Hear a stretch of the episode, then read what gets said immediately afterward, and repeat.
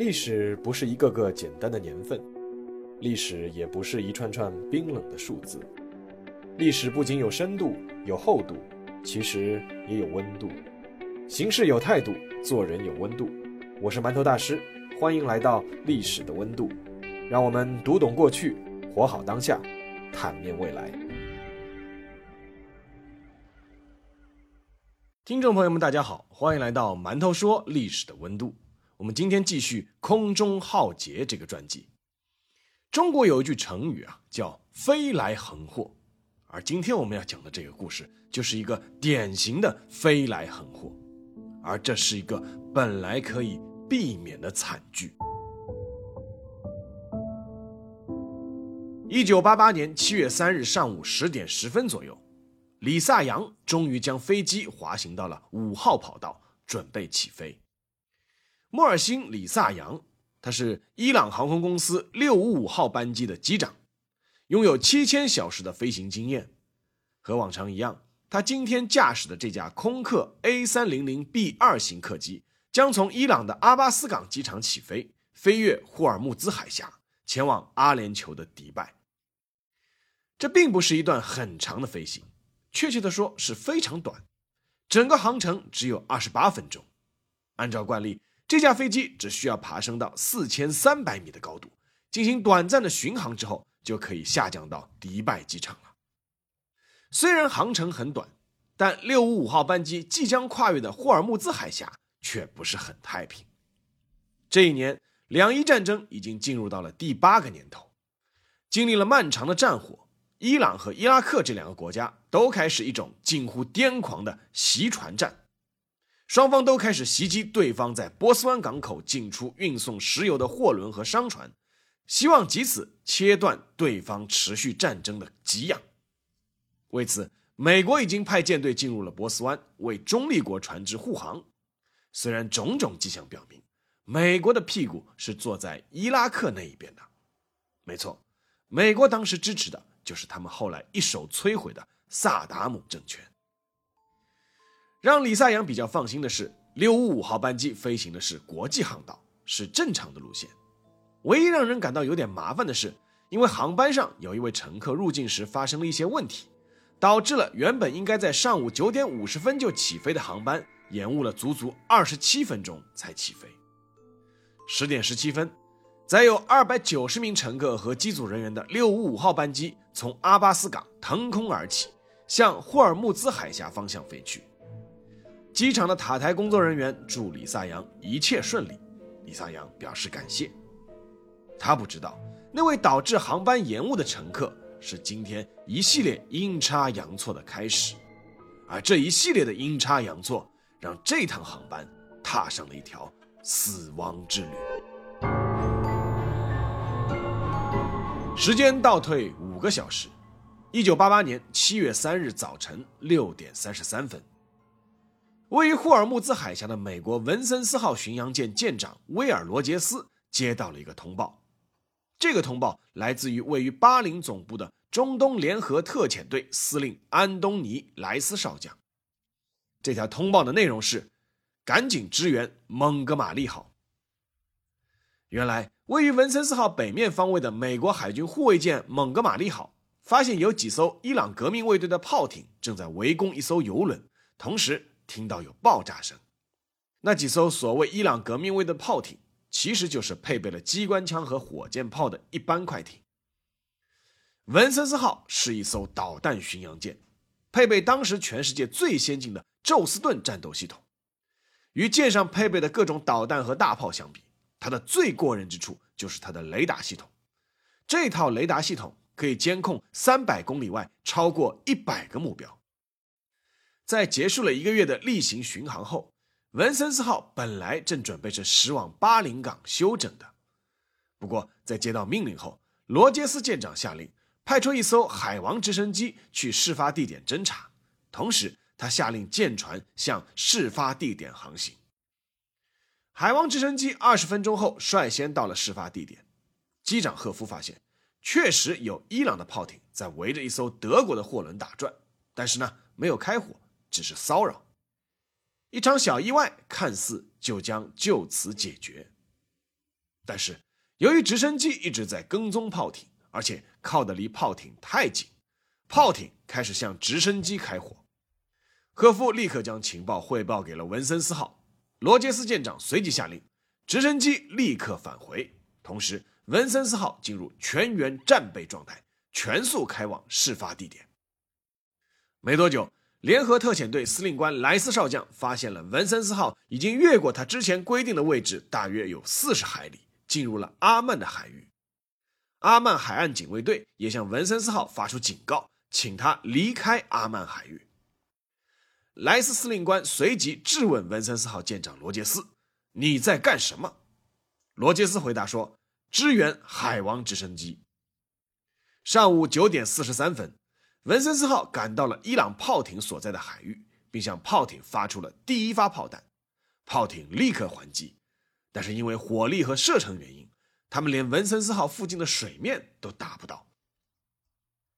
而这是文森斯号导弹巡洋舰历经多次演习后。第一次投入实战，这也是这艘价值十亿美元的全世界最先进的宙斯盾级巡洋舰第一次向几艘快艇开战。但一切的重点都不在这里，重点在于半个小时后，伊朗航空公司的六五五号班机起飞了。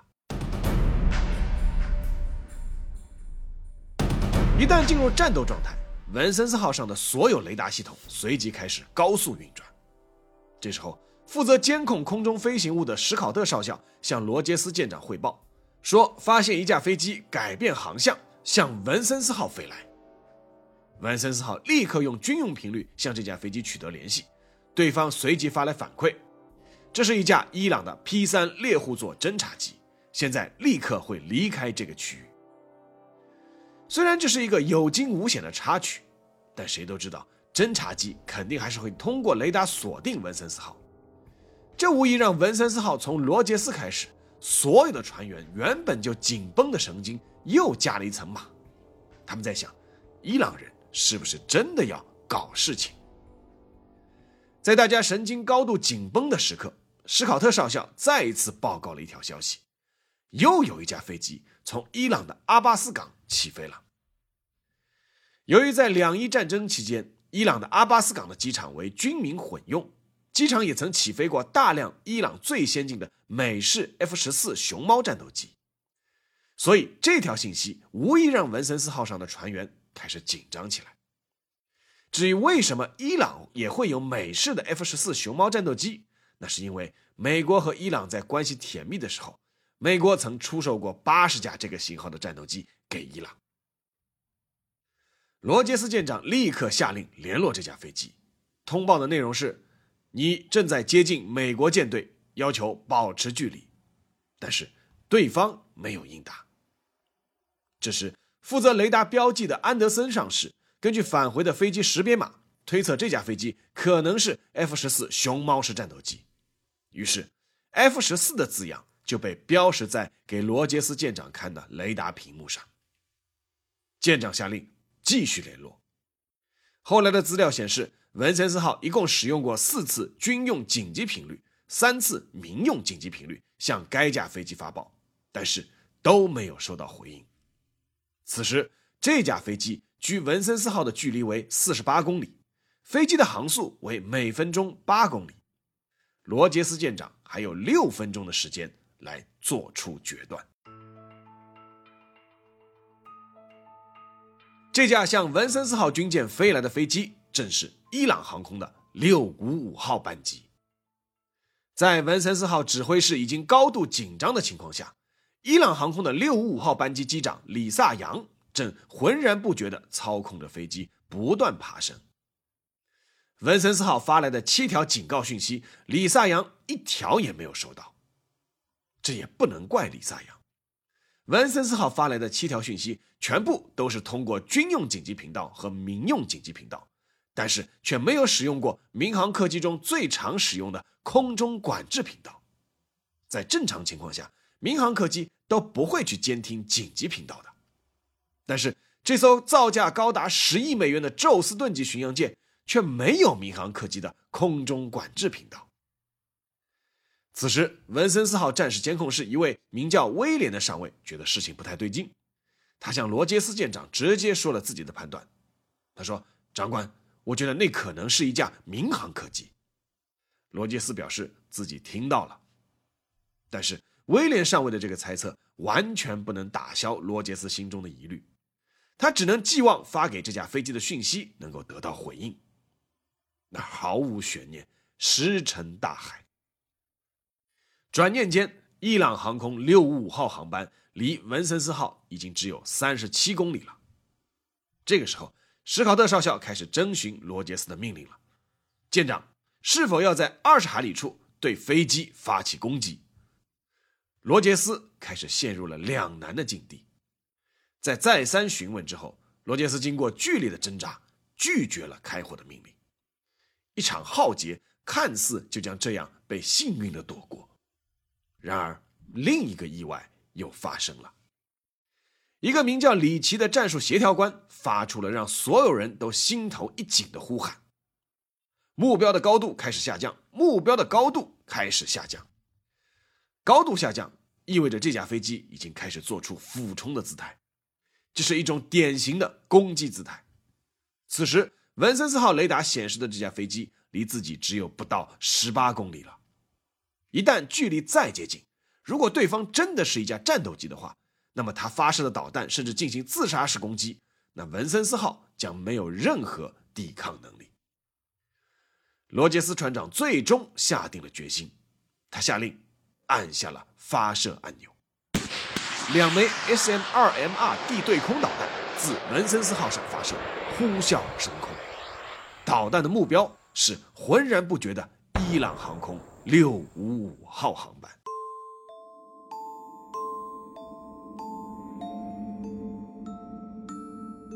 没有悬念，两枚导弹准确的命中了六五五号航班，一声巨响，残片四溅。当文森斯号上的官兵们都在振臂欢呼的时候，比他们更近的蒙哥马利号官兵们却惊呆了。他们看到巨大的民航飞机的机翼从空中落下。砸落到海面上。罗杰斯舰长自以为做了一个非常正确的抉择，但事实上却是和他想的完全相反。载有二百九十名乘客和机组人员的伊朗航空六五五号航班，在空中被导弹击中，随即爆炸，没有一人幸存。伊朗电视台没多久就播放了六五五号航班上的乘客尸体漂浮在波斯湾上的画面。这个消息瞬间震惊了全球，伊朗对美国提出了最强烈的抗议和谴责。而在发射导弹后没多久，文森斯号上的船员也知道可能发生了什么可怕的事，全舰上下死一般的沉寂，军舰迅速离开了现场。当天下午一点三十分，美军参谋长联席会议主席海军上将威廉·克劳告诉新闻媒体，根据罗杰斯的报告。伊朗的一架民航客机越过商业航线，无视文森斯号巡洋舰一再警告，高速向文森斯号巡洋舰飞去。罗杰斯是为了保护军舰，才向飞机发射了导弹。随后，克劳任命海军少将威廉·福格蒂牵头专门的调查委员会调查此事。从文森斯号舰长罗杰斯到所有参与当天行动的官兵，都受到了问询和调查。经过一个月的调查和询问。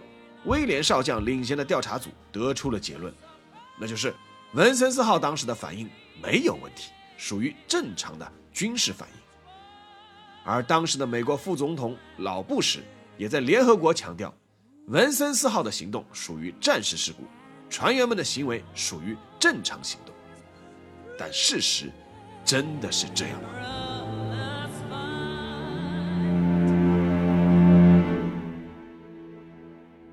一九九二年七月十三日，美国《新闻周刊》的记者约翰·巴里和罗杰·查尔斯经过大量的调查和采访后，发表报道指出，美国政府掩盖了这次事件的真相。首先，《新闻周刊》的报道指出，文森斯号当时所处的水域已经超越了它本来所应该在的位置，进入了伊朗海域，而伊朗航空六五五号航班的航线是正常的。这一结论从根本上推翻了事件发生后美国军方的说法，就是说是六五五号航班擅自改变航线闯入射程的。这一点，当时的记录资料和文件均可证明。其次，美国当时的另一艘军舰塞兹号军舰的舰长大卫·卡尔森不客气地指出，文森斯号的舰长罗杰斯个人有明显的攻击倾向。他指出，1988年6月2日，罗杰斯指挥文森斯号违反规定，过度靠近一艘合法的伊朗护卫舰。麻省理工学院在2004年春季出版的《航空与航天》杂志中的一篇题为《文森斯号事件》的报告中指出。罗杰斯舰长有不可否定、一致公认的倾向。报告还指出，当时文森斯号向东北前进五十英里，曾经被蒙哥马利号的舰长麦克纳怒斥，要求他退回原处，但是文森斯号一直没有行动。第三，同样非常重要的是，后来经过证明，当时伊朗航空六五五号航班一直在爬升，根本就没有俯冲动作，而就是这个误判。让罗杰斯最终下令发射导弹。难道是当时传递的信息故意在误报吗？根据 BBC 在2002年拍摄的一个纪录片，美国政府后来书面做出了解释，指出当时文森斯号在指挥室里的18个官兵同时出现了情景实现。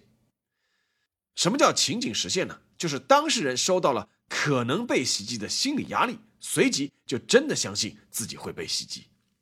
换句话说，虽然六五五号航班没有俯冲，但是因为文森斯号上的指挥官们认为它就是一架向自己扑来的 F 十四熊猫式战斗机，于是就真的认为它在俯冲了。在事件发生后，伊朗政府当时曾指责美国是蓄意的非法战争行为，但确实没有证据证明当时的文森斯号是故意要打下一架民航客机。从当时的情况看，文森斯号还是做了不少努力。罗杰斯在按下发射按钮前也有过激烈的思想斗争，但是种种证据也表明，文森斯号和罗杰斯舰长并非美国政府宣称的那样是毫无责任的。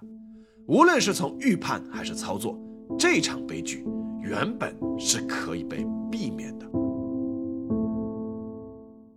一九九六年二月二十二日，美国终于决定做出赔偿，根据协议。美国付出了1.318亿美元，作为对65号航班遇难乘客的补偿，但是他们没有为击落的客机做出任何赔偿。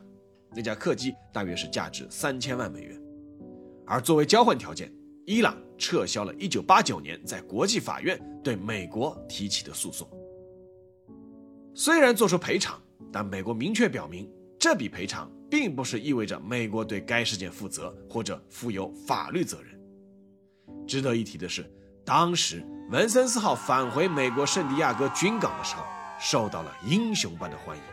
罗杰斯舰长还因此获得了一枚勋章，以表彰他沉着冷静的指挥。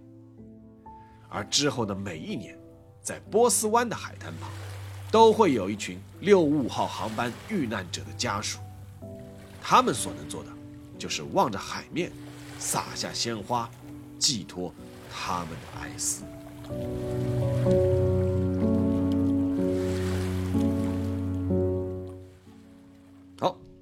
下面进入馒头说时间。呃，馒头说这个微信公众号啊，曾经写过一些历史上比较复杂、头痛的问题，比如说中印的边界问题，比如说印巴的分家问题，比如说伊朗问题，但一直还没有做过整个中东的问题。倒不是说做不了。而是想在一篇推送的文章里就把如此纷扰的一个问题讲清楚，需要查阅大量的资料，然后梳理优化，然后呢要用最简单明了的话说出来，还要大家愿意看、看得懂、记得住，那肯定是要花不少心思。暂时好像还拿不出这个精力。那比如说，就以刚才讲的这个1988年的伊朗航空655号班机事件作为一个例子，这无疑是一场意外的悲剧。但是在这场悲剧背后，却是一系列纠缠的缩影。两伊战争为什么会打？为什么打了那么久？美国为什么早先会出售武器给伊朗，但是后来却又帮助伊拉克扶植萨达姆，而最后呢又亲手摧毁萨达姆？伊拉克明明在两伊战争中是先入侵的一方，但为什么他得到了多数海湾国家的支持？伊拉克打完两伊战争之后没多久。为什么又敢出兵侵吞科威特，又引发第一次海湾战争呢？波斯湾的海水向来是暗流涌动，中东也历来是小国倾轧、大国博弈的试炼场。但正如我一直所说的，任何历史的大事件、小事件、大数字、小数字的背后，都是一个个有血有肉的人。虽然充满了各种意外，但是毫无疑问，如果没有两伊战争的大背景，这场悲剧是绝对不可能发生的。换句话说，六五号航班上的二百九十名乘客和机组人员，就是以生命作为代价被卷入了这场历史事件。而且从某种意义上说，这次事件还推动了历史。正是因为这次灾难，伊朗清楚认识到美国可能已经完全站到了伊拉克的这一边。随即在之后没多久，伊朗就接受了联合国的停火协定。然而，那二百九十条生命又是何其无辜呢？这期节目就到这里，让我们下期再见。